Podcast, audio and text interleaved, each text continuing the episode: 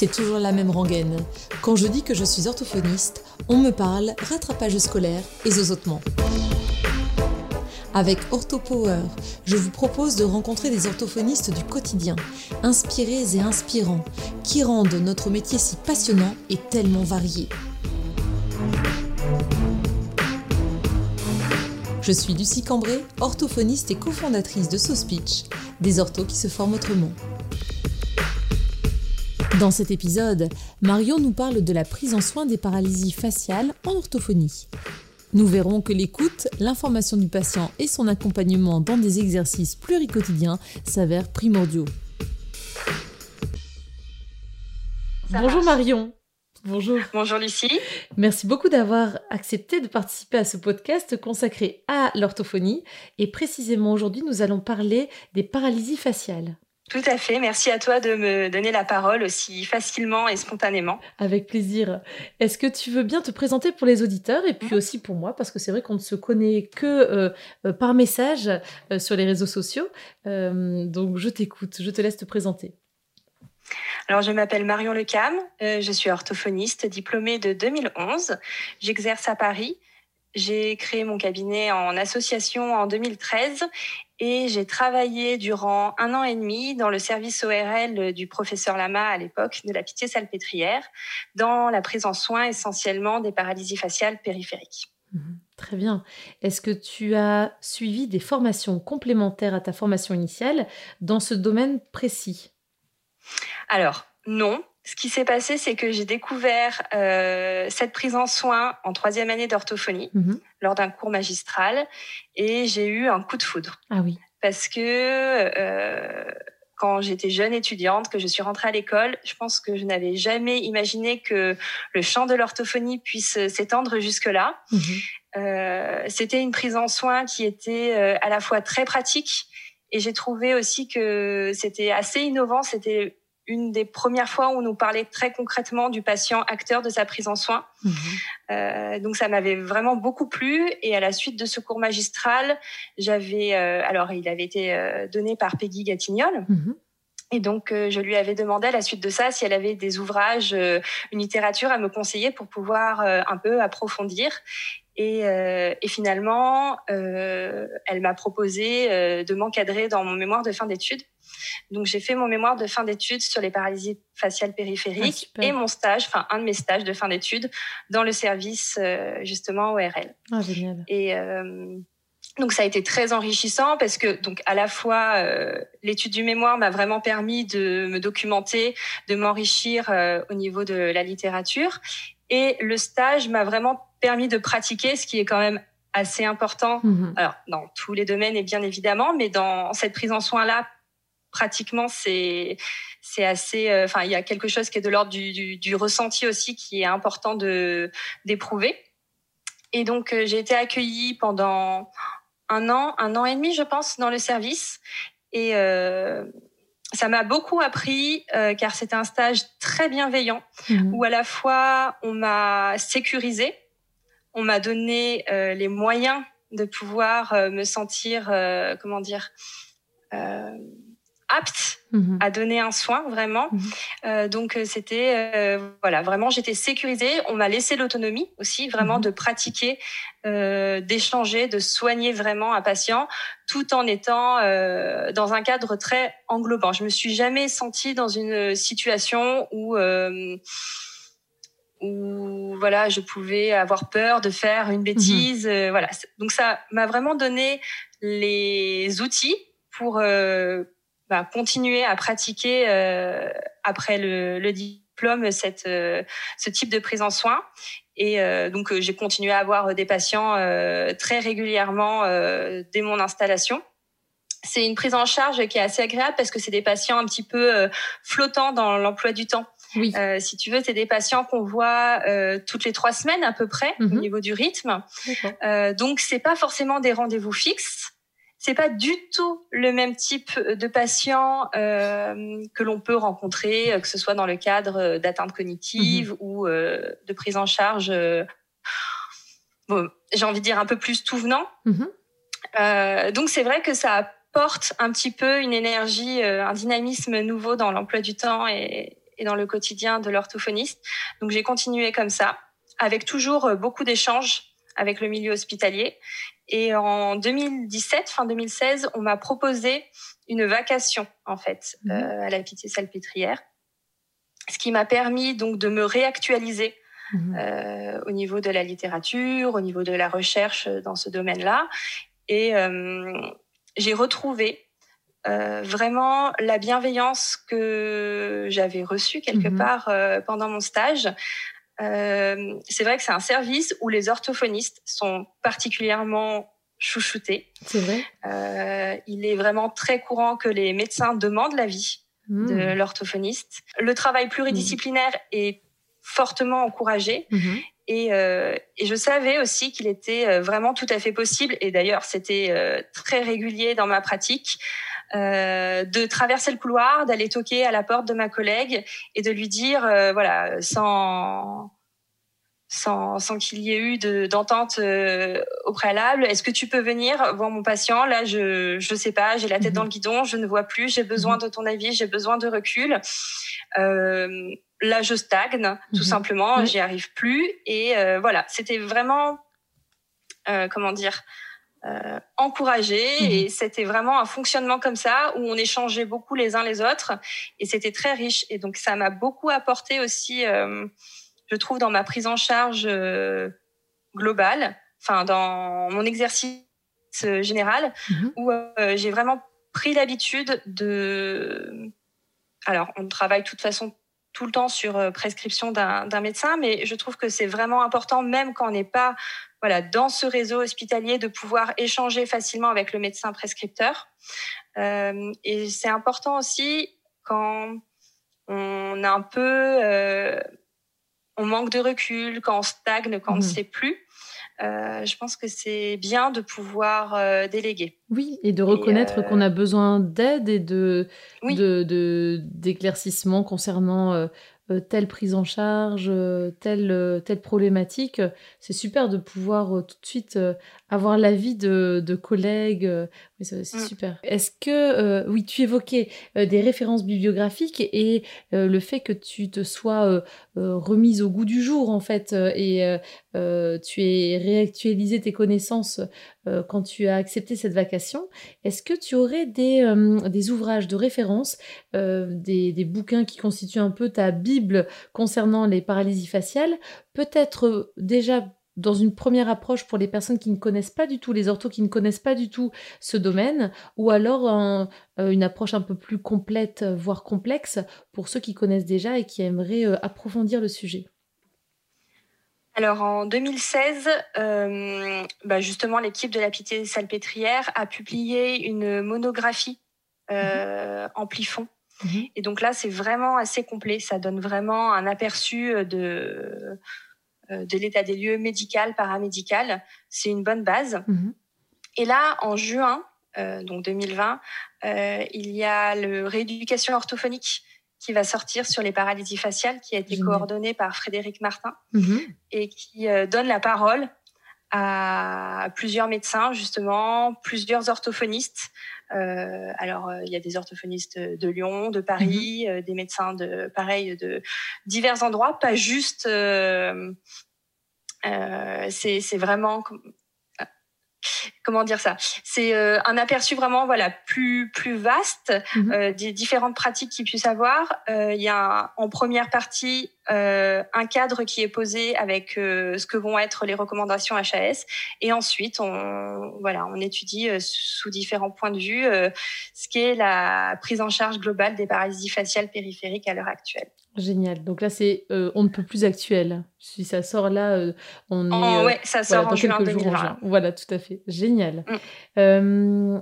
Est-ce que tu aurais des, des recommandations ou des, des conseils pour les personnes qui se diraient je ne sais pas comment aborder une personne qui a un patient qui a une, paralysie faciale? Est-ce que tu as comme ça des, conseils, des, des, clés ou des choses que tu aimerais que les personnes retiennent à l'issue de cet épisode, avant qu'on entre dans le vif du sujet? Oui, bien sûr. Alors, euh, j'ai l'impression, mais je me trompe peut-être, que euh, la première distinction qu'il est important de faire, c'est euh, paralysie faciale périphérique et paralysie faciale centrale. D'accord. Et euh, alors, c'est mon ressenti euh, par rapport aux questions que je peux avoir, euh, même d'Annie, mhm. sur la rééducation qui suit. Et c'est important de bien différencier les deux parce qu'en fait, les deux prises en soins sont complètement opposées. Ah bah, tu vois, c'est quelque chose que je maîtrise beaucoup moins parce que c'est un sujet que je n'ai pas du tout approfondi euh, dans ma pratique. Je n'ai jamais eu, donc en 18 ans d'exercice, euh, euh, une prise en charge, une prise en soin, une demande pour ce type de, de difficulté. Donc tu fais très bien de le préciser parce que pour moi, paralysie faciale, oui, ça, peut, ça pouvait être centrale ou périphérique, mais mmh. je n'ai pas du tout approfondi. Donc je t'écoute avec grande attention. En fait, dans la paralysie faciale centrale, euh, seuls euh, les territoires inférieurs vont être euh, touchés.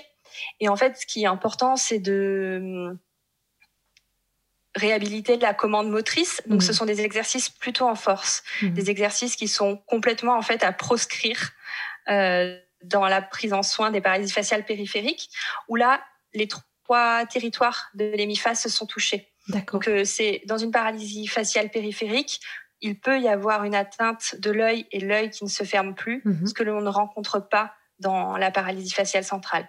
Au-delà de tout le contexte, euh, toute l'étiologie hein, autour de la paralysie faciale. Mhm. Mais c'est vrai que ce sont deux prises en charge qui sont vraiment importantes euh, de dissocier, mhm. puisque la pratique de l'une est vraiment dangereuse en fait. Oui, voilà, ça. Euh, pour l'autre. Ouais, tout à fait déconseillé dans, dans l'autre cas, tout à fait. Oui, complètement. Euh, voilà, donc c'était euh, le petit point. Mmh et donc, ça veut dire qu'au niveau de l'étiologie, c'est très important d'avoir l'avis, euh, un diagnostic euh, qui a été posé euh, préalablement par le neurologue, je suppose, ou en tout cas par les équipes qui peuvent poser un diagnostic différentiel entre paralysie faciale périphérique ou centrale. En fait, dans le cadre de la paralysie faciale périphérique, le médecin que l'on voit en première intention, surtout, c'est un médecin ORL. Mmh euh, c'est vrai que souvent les patients vont chez le neurologue parce qu'ils associent euh, le déficit de l'hémiphase à potentiellement un AVC, mhm. etc. Sauf que c'est périphérique. Mhm. Donc c'est une atteinte euh, du nerf facial en périphérie. tu as tout à fait raison. L'étiologie est extrêmement importante euh, pour la rééducation que l'on va mettre en place derrière. C'est vraiment important de définir le contexte mhm. qu'il y a autour de la paralysie faciale périphérique. Est-ce que c'est une survenue qui est brutale ce qui est souvent le cas des paralysies faciales idiopathiques, mhm. donc virales, mhm. où euh, on a quelques prodromes ou avec euh, des fois une perte de goût, des céphalées, etc et globalement euh, la paralysie s'installe euh, assez brutalement. Ou une, euh, un contexte où la paralysie s'est installée de manière progressive. Alors progressif, c'est vraiment peut-être plusieurs mois. Mhm. Et dans quel cas, on pense plutôt à une cause tumorale. Mhm. Et donc, il va y avoir des examens et effectivement des, des, des soins euh, un peu différents, mhm. euh, enfin des soins différents d'une prise en, charge pour une paralysie faciale idiopathique. Donc ça, c'est vraiment important de distinguer euh, ce contexte-là. dans les étiologies des paralysies faciales périphériques, en fait, la plus courante, c'est donc la cause virale. Mhm.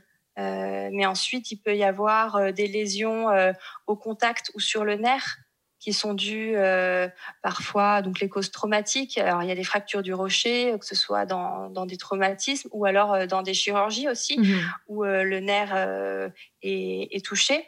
Et donc là, c'est des repères, je pense, qui sont importants d'avoir en tête parce que par exemple dans une chirurgie de la parotide, euh, il peut y avoir donc à la suite de ça une paralysie faciale, sauf qu'on sait qu'elle va récupérer spontanément en trois mois et demi, quatre mois. Mhm.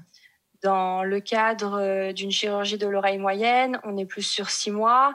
Et dans les chirurgies de la fosse postérieure de l'angle pontocérébelleux, euh, c'est euh, plutôt 8-9 mois. Donc ce sont des repères qui sont importants d'avoir quand on va avoir un patient qui va arriver donc avec son, sa, pathologie. Mhm parce que effectivement, on n'a pas lieu de s'inquiéter au premier mois euh, qui suit euh, une chirurgie de la parotide. En revanche, par exemple, au dixième mois après une chirurgie euh, mhm. de l'angle ponto-cérébelleux, s'il n'y a pas de récupération, c'est voilà, ça n'est pas normal. Mhm, mhm. On irait investiguer pour voir ce qui se passe, si ce qui peut gêner la récupération en fait ou pas. En fait, c'est surtout que passer certains délais de récupération et, et de rééducation, euh, quand on est sûr que le nerf ne peut pas récupérer, qu'on ne peut pas le réparer, on peut proposer aux patients des chirurgies palliatives. D'accord. Ce qui est sûr, c'est qu'à l'heure actuelle, on, a les moyens de ne pas laisser des patients euh, avec des paralysies euh, qui entraînent une absence de sourire ou mmh. une asymétrie vraiment invalidante. Donc, que ça soit la rééducation, que ça soit euh, des chirurgies qui vont décompresser le nerf, qui vont euh, le réparer, ou des chirurgies euh, vraiment palliatives comme les anastomoses ou l'allongement du muscle temporal. Voilà, on peut proposer, enfin, on a différents, les médecins ont mhm. différents outils mhm. selon le moment où on se situe dans dans, dans, la pathologie pour, euh, pour réhabiliter la face. D'accord. Donc c'est pas forcément chirurgie euh, proposée, c'est pas forcément qu'il y a une chirurgie proposée quand il y a un échec de la rééducation orthophonique. Tout dépend de la pathologie et de, du stade auquel se trouve le patient, c'est ça? Oui, c'est ça. En fait, la rééducation que l'on va mettre en place, euh, la rééducation orthophonique, est vraiment là pour répondre aux besoins du patient, mais aussi pour stimuler euh, la repousse euh, nerveuse et accompagner, euh, prévenir les séquelles qui peuvent apparaître. Mmh on ne pourra pas, si des séquelles vont, doivent apparaître dans le cadre de paralysie faciale sévère, on ne pourra pas les empêcher. En revanche, on va les accompagner, on va les prévenir. Voilà. Mmh. Et euh, effectivement, surtout dans le cas de paralysie euh, traumatique ou euh, dans le cadre où voilà, si on est dans des paralysies sévères où il n'y a plus rien, on sait que passer un délai de récupération, de, de, rééducation, on peut envisager les chirurgies. D'accord. Est-ce que tu pourrais me dire un peu comment ça se passe quand une personne vient un patient vient avec cette demande de paralysie, qu'elle soit euh, euh, donc faciale centrale ou périphérique, est-ce qu'il y a des choses que tu penses tout de suite à demander ou alors des choses euh, pour lesquelles tu te dis bah, dès les premières séances on va travailler ça en premier. Alors loin de nous l'idée de euh, proposer euh, une rééducation type là pendant notre notre épisode hein, notre conversation parce qu'on est davantage en train de, de, converser au sujet d'un sujet enfin pour dans un domaine bien précis. Mais si tu avais des petites choses comme ça qui viendraient en tête, qui viennent en tête pour, euh, pour ce type de patient, tu penserais à quoi? En fait, euh, en premier, on fait vraiment un bilan, une évaluation très complète, mmh euh, si tu veux, où on va évaluer au repos, en spontané mmh et en sous commande volontaire, la symétrie, le tonus et le mouvement. Mmh et donc, euh, de ce bilan, on va. Alors, moi, généralement, ce que je fais, c'est que je prévois une grosse séance d'une heure, une heure et demie, mhm. où je fais une évaluation complète. Euh, alors, je parle vraiment là des paralysies faciales périphériques, hein, mhm. où je fais une évaluation complète. Euh, du, de l'hémiface. Et ensuite, je donne des repères anatomiques très simples aux patients pour lui expliquer en fait euh, ce qui se passe et, ce qui va se passer. Mhm.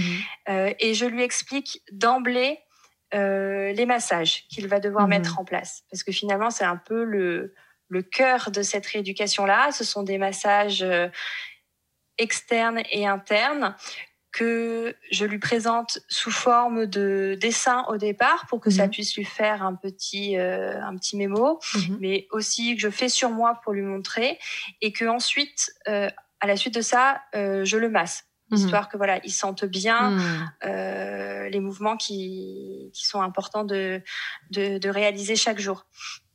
Donc ça c'est vraiment euh, euh, la base en fait pour moi mhm. de mon bilan, c'est de lui expliquer l'importance de de ces massages, de les faire quotidiennement et, euh, et lui montrer que finalement, nous, on va être le tuteur dans cette euh, prise en charge-là, mais que c'est lui qui va être acteur. Hmm. Et généralement, je le revois une semaine après.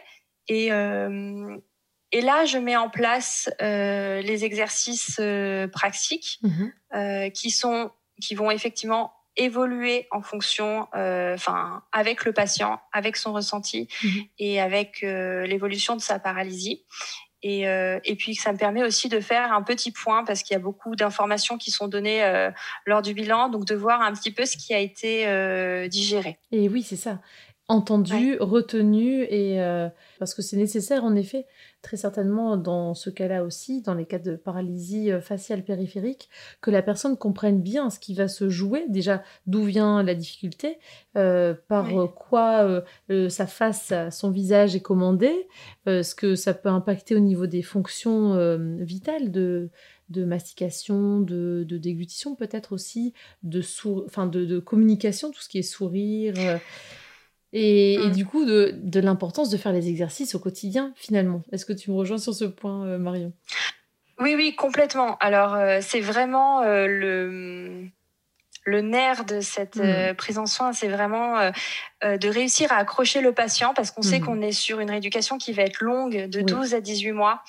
et finalement, il faut lui faire comprendre que des fois, il y a un élan de motivation où le patient va vouloir se masser deux ou trois fois par jour. On lui mhm. explique que bon, ça va pas être euh, néfaste, mais que ça n'a pas d'intérêt. On préfère que ce soit fait une fois par jour correctement et le garder finalement dans la durée. oui. Tout à fait. Mm. Ça fait penser, pardon, à, une patiente que j'ai vue euh, donc en bilan hier et qui était tellement motivée, donc une patiente en voix, une comédienne, mm. qui me dit mais est-ce que je peux faire ces premiers exercices? Parce que j'ai donné euh, déjà un exercice, elle était tellement en demande donc le, jour euh, du bilan et, elle me dit est-ce que je peux faire cet, exercice mais 10, 20 fois par jour?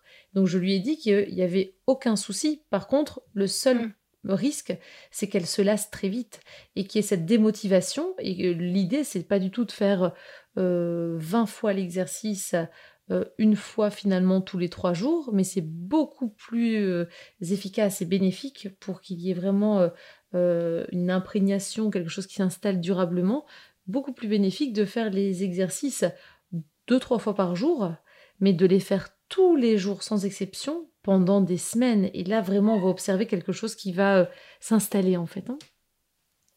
oui, c'est ça. Et alors, en fait, dans le cadre de des paralysies faciales périphériques. En fait, lors du bilan, on est un petit peu obligé d'aborder euh, les séquelles qui peuvent apparaître euh, dans le cadre des paralysies faciales périphériques. Parce qu'en fait, ces séquelles, elles apparaissent entre le cinquième et le dixième mois. D'accord. Elles n'apparaissent pas tout de suite. Donc, euh, ça peut arriver que l'on arrive à avoir des patients de manière euh, très précoce et que, bah, par exemple, au rendez-vous euh, une semaine après, on se rende compte qu'ils ont déjà récupéré. Mhm. Donc là, c'est la rééducation, c'est la récupération spontanée. On met en place une prise en charge un peu comment dire, euh, de précaution, où on dit aux patients, eh ben, on va surveiller, on va se voir euh, dans une fois dans deux mois, dans mhm. six mois ou dans un an selon vraiment la récupération pour faire le point et être sûr que voilà, il n'y ait pas de séquelles qui s'installent. Euh, dans le cadre des patients qu'on va voir, c'est la plupart du temps des paralysies sévères qui vont avoir des séquelles. Mhm. Et dans ce cas-là, c'est important qu'on enfin, qu'ils puissent tenir justement euh, ces longs mois. Donc, s'ils s'essoufflent dès le début, alors que les séquelles ne sont pas encore arrivées, on risque de les perdre ensuite. Oui, parce qu'il peut y avoir une récupération spontanée et des séquelles qui arrivent euh, bien après, en fait. Ça pourrait arriver, ça? Il faut surveiller. Il faut surveiller. Généralement, quand hmm. même, quand ils récupèrent spontanément, euh, c'est le cas, ils sont tranquilles. On, surveille. c'est sûr que les paralysies qui présentent euh, des séquelles sont celles qui, qui ne récupèrent pas spontanément hmm. et qui euh, ont les, les, grades les plus hmm. sévères euh, à la base. Et c'est vrai que je te rejoins dans, le, dans la, la, la, proposition aux patients de le voir quelques mois après, de façon régulière. C'est aussi ce que je fais dans les cas de paralysie de corde vocale, en fait, euh, où il y a une récupération parfois spontanée. Euh, récupération fonctionnelle ou alors une récupération compensatoire liée à tous les exercices qu'on a fait. Enfin, en tout cas, les exercices mmh. ont contribué à ce que les compensations se fassent très souvent. Euh, je ne les lâche pas dans la nature. Euh, J'ai tendance à leur dire, là, tout ne s'arrête pas. On, va quand même garder contact pour voir comment ça évolue et puis pour se, donner des nouvelles. Et, et, et j'ai tendance à leur fixer rendez-vous tous les X temps, en effet pour garder un contact de façon de, de plus en plus euh, euh, enfin ce contact sera de plus en plus euh, réduit et espacé en fait hein. c'est ça mm. mais c'est les prévenir aussi leur donner les outils pour qu'ils comprennent ce qui se passe et ce qui peut arriver pour que bah voilà si jamais ils ressentent alors les séquelles ce sont des c'est le spasme hein, principalement mm-hmm. ou des syncinésies c'est des mouvements involontaires et leur dire bah voilà à la moindre gêne il faut pas hésiter à, nous rappeler tout de suite quoi et est-ce que dans ces cas-là, les patients savent quoi faire comme exercice? Est-ce que ça correspond aux mêmes exercices que ceux vus en séance ou ce sont d'autres exercices? Non, en fait, euh, les exercices évoluent complètement. Euh, c'est vraiment une prise en soin individuelle mmh. et euh, qui suit l'évolution. Donc il n'y a pas de, enfin de grille de, rééducation précise en fait. On suit des hmm. principes euh, très précis, euh, lenteur d'exécution, contrôle, travail devant un miroir, hmm. euh, vraiment l'activation corticale dans, dans les mimiques, hmm. mais on on n'a pas un exercice type. Alors, ce qui a été fait et qui euh, qui est vraiment euh, vraiment chouette et dont je me sers beaucoup dans les prises en soins, c'est que euh, il y a une chaîne YouTube. Ah, je sais pas si tu l'as vu de la Pitié Salpêtrière. en fait, l'équipe a créé une chaîne YouTube avec des petits épisodes mhm. traitant à chaque fois voilà d'un sujet très précis. Donc le but c'est pas de donner une recette toute faite aux patients. En revanche, comme ce sont euh, des situations où on peut des fois donner beaucoup d'informations ou alors le patient quand il est chez lui il veut faire ses exercices il a besoin de se rappeler euh, ce que l'orthophoniste lui a dit, ça permet voilà d'avoir un petit peu un, tuto, ah, surtout pour les massages qui sont euh, difficiles quand même à appréhender. Euh, voilà. Et donc ça, je, je la partage euh, amplement. Et d'ailleurs, je me rends compte que maintenant, les médecins, quand ils m'envoient des patients euh, ils arrivent avec leur ordonnance et la liste euh, d'orthophonistes euh, que leur ont conseillé le médecin. Et le médecin note aussi maintenant la chaîne YouTube. Ah, génial. Ce qui permet déjà... De... Ouais, c'est top. Et les patients qui en prennent connaissance arrivent déjà avec bah, du coup une certaine connaissance de ce qu'on va leur proposer. Très bien.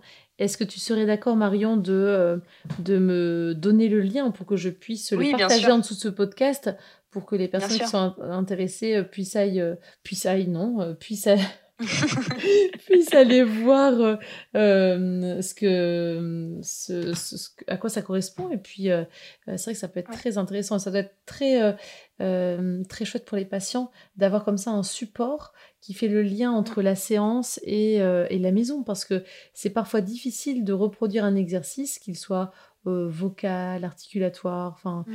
euh, et j'en passe bien sûr des, des, des, paramètres d'exercice, mais en tout cas, euh, c'est parfois très difficile de faire le lien. Et moi qui ne sais pas du tout bien dessiner, de trouver les supports pour que la personne comprenne, c'est vrai que quand c'est imagé ou ou auditif, en tout cas quand on passe par, par l'image, par des animations 3D, tout ça, je, je, trouve que ça, ça passe tellement bien, tellement mieux.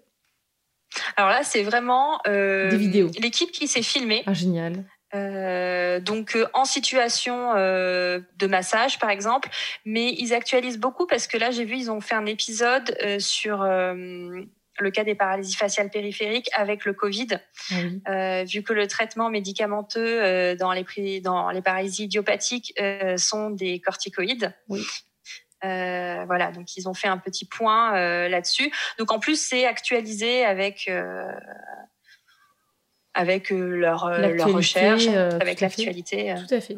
Parce que du coup, en lien avec le Covid, est-ce que tu peux nous expliquer en quoi le traitement peut interférer ou peut concerner en fait le, les, les, personnes en ce moment qui ont une paralysie faciale périphérique?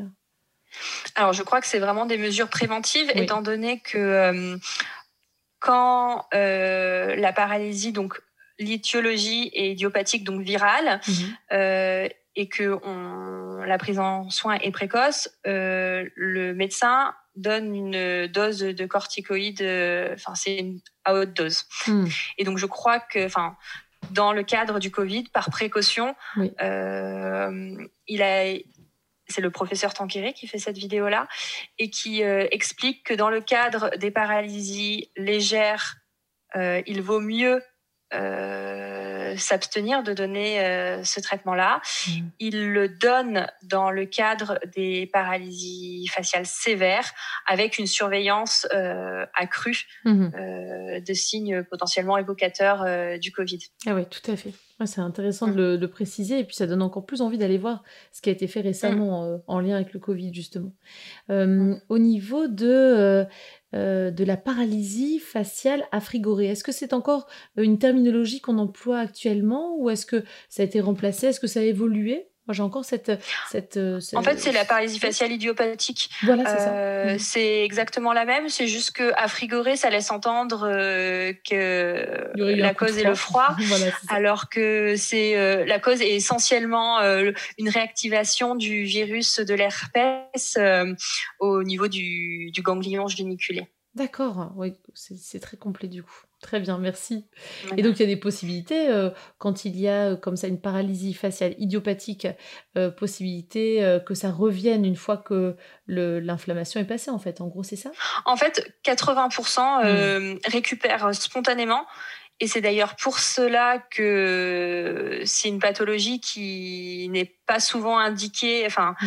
que, qui n'est pas souvent orientée euh, euh, vers euh, une prise en charge. C'est que finalement, la plupart récupèrent spontanément mmh. rapidement. Mais il y en a quand même qui ne récupèrent pas et c'est pour cela que c'est le plus difficile. Tout à fait. D'où l'intérêt que, enfin, euh, on aimerait que tous les patients euh, euh, passent par l'orthophonie pour, pour avoir cet accompagnement parce qu'en plus, est-ce qu'il y a des, des choses que l'on pourrait déconseiller aux personnes, par exemple, qui présentent ce type de ah paralysie idiopathique? Oui, oui, c'est très important justement. Enfin, dans dans ce fameux premier rendez-vous, on explique euh, les conduites euh, à prescrire et mhm. celles à proscrire. et donc, dans les conduites à proscrire, on sait maintenant que tout ce qui est exercice en force, euh, les stimulations électriques sont vraiment très délétères parce qu'elles vont au contraire entraîner un raccourcissement de la fibre nerveuse et donc entraîner, majorer les séquelles. Eh donc tout ce qui est exercice en force, euh, mâcher du chewing-gum, euh, se tenir appuyé du côté de sa paralysie faciale où on retrousse du coup. Euh, euh, voilà, ce sont des gestes qu'il est qu'il faut bannir en fait ah de son quotidien. Il ne faut pas accepter de faire des stimulations électriques. Mhm. On sait maintenant vraiment que c'est que c'est délétère. Enfin, c'est très, très bien les... Et oui, dans le cadre de la paralysie faciale idiopathique, ou en général dans le cadre de la paralysie faciale périphérique Dans le cadre de la paralysie faciale périphérique. Ah oui, tout à fait. Quelle que soit l'étiologie. Quelle que soit l'étiologie, idiopathique ou pas. Oui, voilà, parce que ça peut être, donc on l'a dit, des, euh, ça peut être tumoral, ça peut hmm. être euh, euh, infectieux aussi avec la hmm. maladie de Lyme. dans tous les cas, c'est vrai qu'il y a plusieurs causes, qu'elles soient virales ou, ou les autres causes qu'on a évoquées, mais la conséquence est quand même la même. Et ce qui est important, c'est que le nerf repousse. Il repousse d'un millimètre par jour.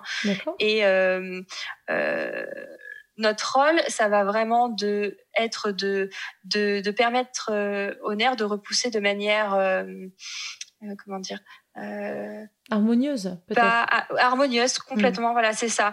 c'est de d'accompagner cette repousse et d'éviter donc et le raccourcissement et euh, voilà des endroits où ça va se, se raccourcir, se contracter encore plus. Quoi. Et donc les stimulations électriques, c'est pas contrôlé, c'est vraiment eh euh, à l'inverse de ce qui est préconisé. Tout à fait. Tu fais très très bien de, préciser. Est-ce que euh, tu aurais comme ça des, des, indications? Qu'est-ce qui peut faire que le nerf repousse de façon harmonieuse? Les massages, c'est ça? Les, exercices, ça va être des massages Les massages, les mhm. massages externes et les massages internes. Voilà, comme tu le disais tout à l'heure. Hein, en fait, ils ont si tu veux, alors là on va pas voir, mais du coup le nerf euh, ils ont été, on, a, on indique des mouvements de massage mhm. euh, qui respectent le trajet du nerf. Oui. Ce sont des massages qui se font. Pardon, comme si tu veux, comme on ne voit pas, comme c'est plutôt radiophonique, on peut dire que la paume de main est sur l'angle goniaque, peut-être juste à côté de l'oreille, c'est ça? Ou euh, Oui, c'est ça. En fait, c'est finalement voilà, des mouvements qui vont aller toujours du centre vers la périphérie. Oui. Donc en fait, c'est toujours des mouvements où on étire. Mhm. Ce sont des mouvements où pour le coup, on appuie. D'accord. Voilà, on appuie pour vraiment étirer. Euh, donc ça, c'est pour les... Enfin, on appuie dans les deux cas, mais pour les massages externes, c'est vraiment du centre vers la périphérie. Mhm. Euh, cinq mouvements, on peut faire trois à cinq fois chaque mouvement. Donc, euh, je vais pas tous les détailler, mais mhm, par exemple, on peut crocheter au niveau du sourcil et en fait, on étire euh, vers l'extérieur en allant vers les tempes. D'accord, c'est ça. Oui, oui, tout à fait. Et euh, pour les massages internes, on va masser en controlatéral, c'est-à-dire qu'on va utiliser par exemple notre main gauche pour masser du côté droit. Mhm. on met le pouce dans la bouche, les doigts extérieur se referme. On essaye de monter le plus loin possible dans la bouche avec le pouce. Les doigts se referment. Et là, c'est comme si, donc, nos doigts sont devenus une pince. Mhm. Et c'est comme si nos doigts étaient euh, des aimants. C'est-à-dire que si le pouce se déplace, les doigts à l'extérieur se déplacent vraiment aussi pour bien étirer. D'accord. Et ce qui est très important dans les deux cas, c'est de masser les deux côtés. Euh, donc pour les massages extérieurs, on masse des deux côtés pour la symétrie. Mhm. Et pour les massages internes, on va masser aussi le côté sain parce que on va l'aider à se désengager. Parce que du coup il va être beaucoup plus investi. Mhm. euh, et, donc voilà. On, et oui, désengage ainsi. ça c'est hyper intéressant parce que ça veut dire que l'un des risques euh, quand on a une paralysie faciale euh, périphérique qui n'est pas prise en, en, charge par l'orthophoniste, par une orthophoniste, un orthophoniste, par l'orthophonie en général, c'est peut-être que le côté sain compense tellement qu'il euh, qu'il euh, participe à ce qu'il y a un déséquilibre durable peut-être au niveau de la face ce qui va apparaître, c'est que on va sentir euh, vraiment des fois des, des, contractures, une gêne. Enfin, et effectivement, oui, si c'est important, par exemple, autant on va dire aux patients de ne pas mâcher de chewing gum parce que c'est pas quelque chose qui est naturel, c'est un mouvement répété et en force. Autant dès le début, on va encourager le patient à mâcher des deux côtés. Mmh pour effectivement restimuler quelque chose pour un mouvement qui est naturel, qui est fonctionnel. Mhm. Euh... Pour équilibrer en fait finalement les deux côtés de la face.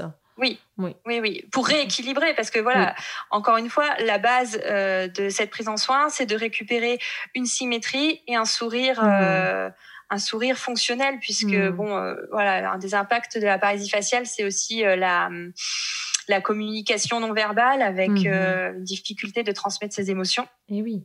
Donc, euh, Et là, c'est ô combien important dans la communication, euh, dans notre communication de tous les jours. Si bien que on s'en rend pas forcément compte, bien sûr, à part le jour où on sent une défaillance du, visage. Là, ça peut être très euh, comment dire, impactant au niveau du moral du patient même, de, d'avoir perdu son sourire ou d'avoir un sourire déséquilibré, une, un visage qui peut moins exprimer les émotions?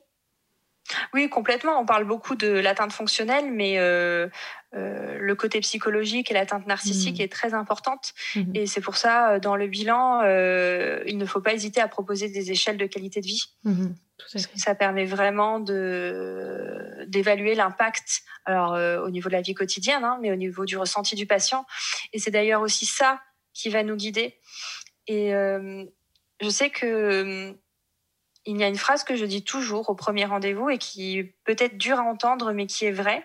Je dis aux patients qu'on va tout faire en fait pour récupérer le plus possible et qu'on ne les laisse pas comme ça, mais qu'en revanche, il est possible qu'il y ait quelque chose de l'ordre du ressenti. qui change mmh et que peut-être un jour le résultat va être parfait pour moi, mais que en fait son ressenti à lui sera changé. Donc ça c'est important, je pense, de le dire. C'est voilà, c'est dit en toute bienveillance, même si ça peut être un peu brutal, mais au mm. moins on sait où on va. Et après, dans la prise en charge, euh, il faut vraiment écouter le patient et c'est, il n'est vraiment pas rare de voir des patients avec des fois des séquelles très importantes, mais qui sont beaucoup moins impactés que mm-hmm. certains patients où ah oui. on, perçoit à peine la mm. séquelle, mais où la gêne pour eux est hmm. vraiment très importante. Et c'est aussi en ça que la prise en charge s'adapte et vraiment est individuelle. Tout à fait. Et je pense que l'un des mots qui est le plus souvent prononcé euh, durant ces épisodes de podcast, euh, c'est l'adaptabilité de l'orthophoniste en fait. Parce que finalement, on doit s'adapter à chaque vécu, chaque histoire, chaque patient, chaque, chaque trouble, chaque, enfin, chaque symptôme Et euh, on se rend compte que euh, même si on a appris des techniques, euh, des exercices, eh bien, on va jamais les, l'appliquer, les appliquer de la même façon mmh. à deux patients qui présentent au départ la, même, le, la même problématique. Mmh, bien sûr. Bah, c'est, très, très enrichissant et très intéressant. Merci beaucoup, Marion. Est-ce que tu aurais des, des cas de, de, patients auxquels tu penses ou tu te, tu t'en souviens avec peut-être euh, un peu d'émotion où tu te dis euh, là il s'est passé quelque chose euh, quelque chose pardon et je, je me suis rendu compte que l'orthophonie était a été salutaire pour ce patient. J'ai servi à quelque chose en tant qu'orthophoniste. Alors j'ai une patiente qui m'a marqué mais justement avec comment dire où je me suis fait la réflexion que je ne l'avais pas aidée comme j'aurais dû. Si tu veux, c'est une patiente qui est arrivée, c'était à l'hôpital, euh, elle venait d'avoir euh, sa paralysie faciale. On était, à, mon avis, à J2. Et donc, euh, je déroule mon bilan habituel. je lui explique les massages.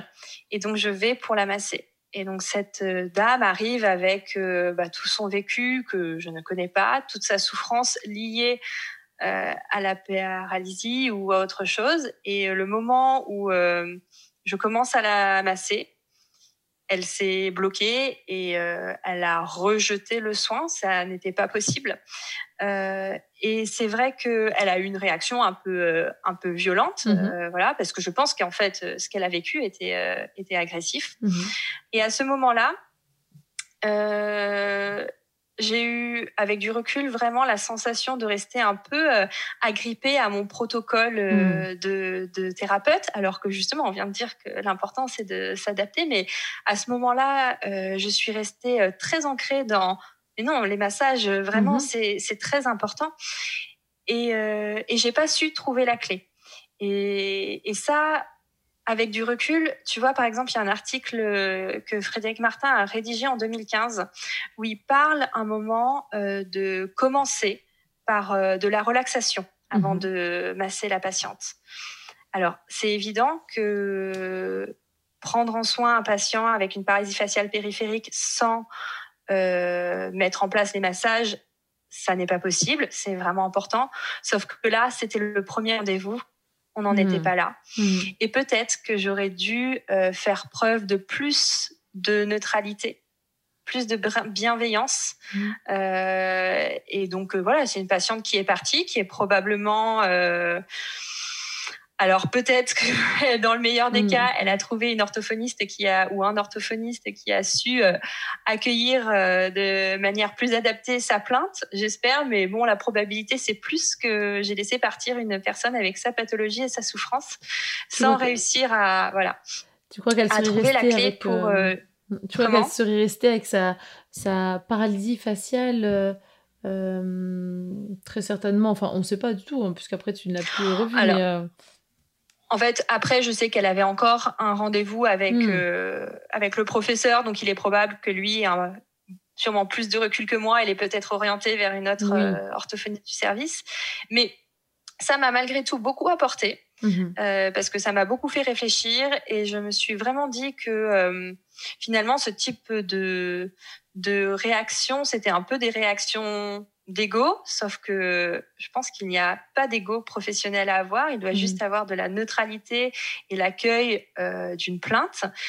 Et donc, euh, il faut réussir à rester vraiment neutre et avec un certain recul. Alors, il faut essayer de proposer des choses, de creuser, de s'adapter au patient.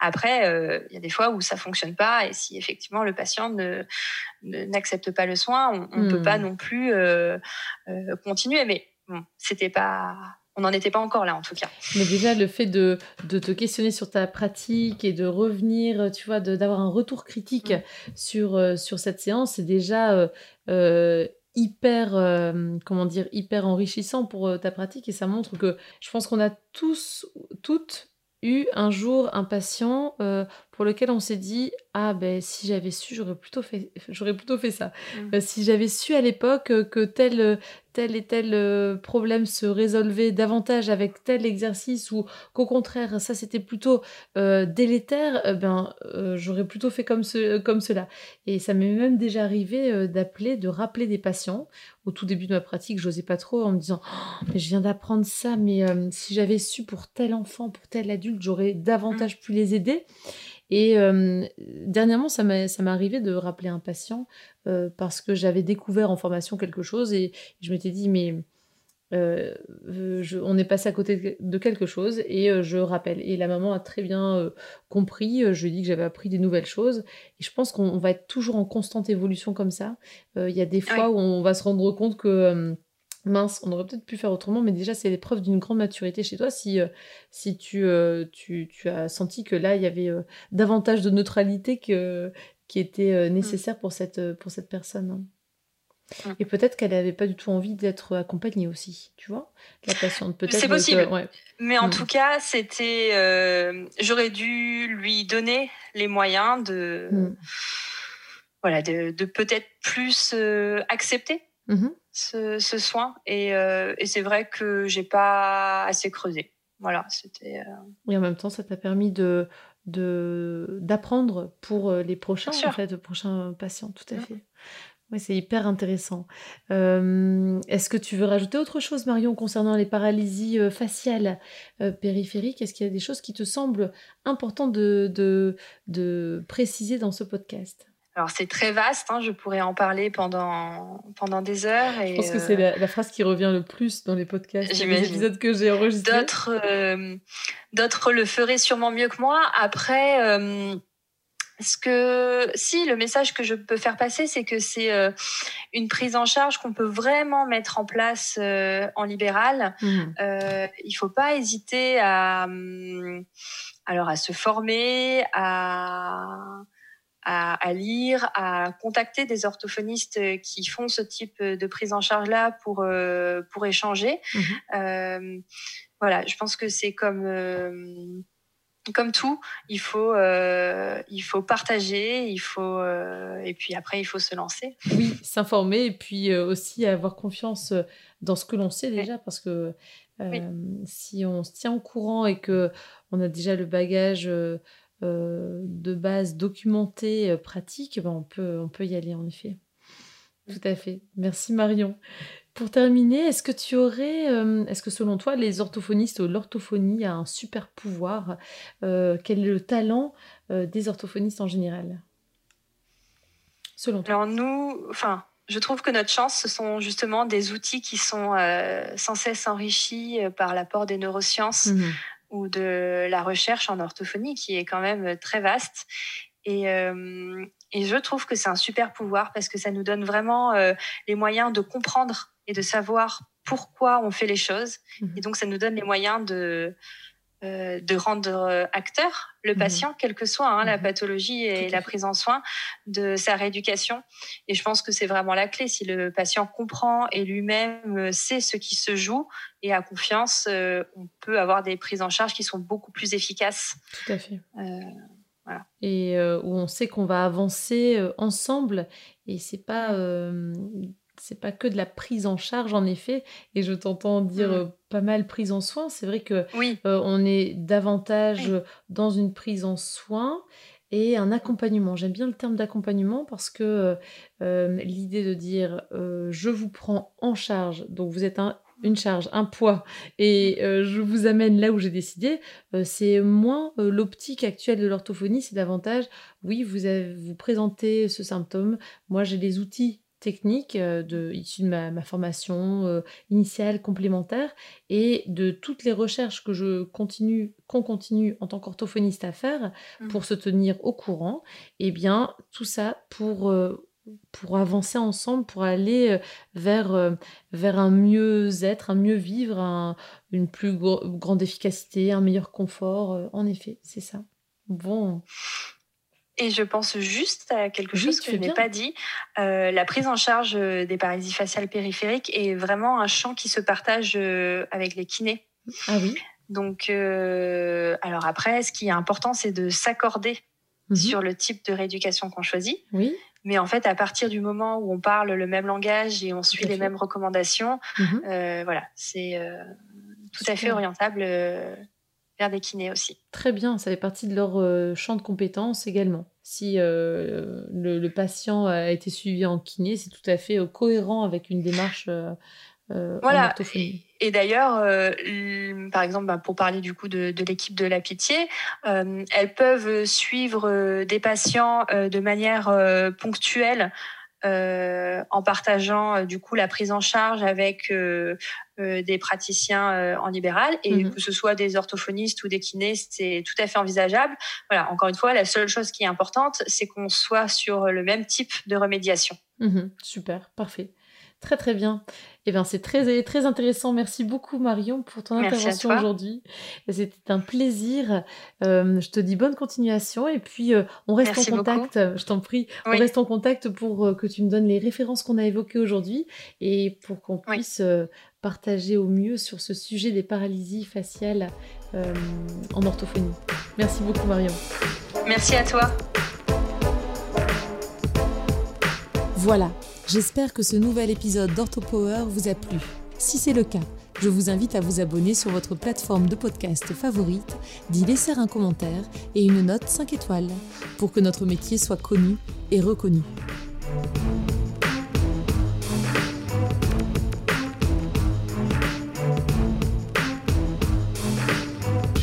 OrthoPower